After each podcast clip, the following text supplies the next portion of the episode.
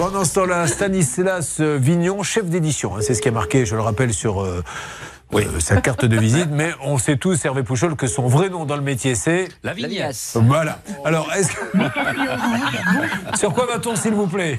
Quand je pense que j'ai fait des études de journalisme, que j'ai pris un prêt, vous savez, sur 10 ans, Julien. C'est vrai? Un prêt, bien sûr. Oh, j'ai le un prêt que eh. je rembourse toujours. On fait on rendre hommage à son papa qui est euh, chauffeur de taxi. Et comment Vendée, s'appelle la compagnie où travaille votre papa? Euh, je sais même plus comment s'appelle la compagnie, Oh. Julien.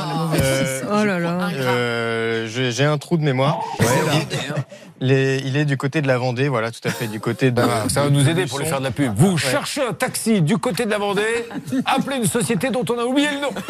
Allez, bon courage. Bon, très bien. Déjà, Donc ça, vous avez fait un pour la prochaine fois, parce que de toute façon, la blague reviendra, Julien. Bon, euh, ça, j'ai peur que la vignasse va mener pour un petit peu de temps. Alors, vous savez ce qui est drôle, c'est que. Moi, je croise de temps en temps des hauts responsables de la chaîne qui pourraient me dire Dis donc, Julien, ces dossiers, juridiquement, c'est quand même non. À chaque fois, on me dit Mais qui est la vignasse?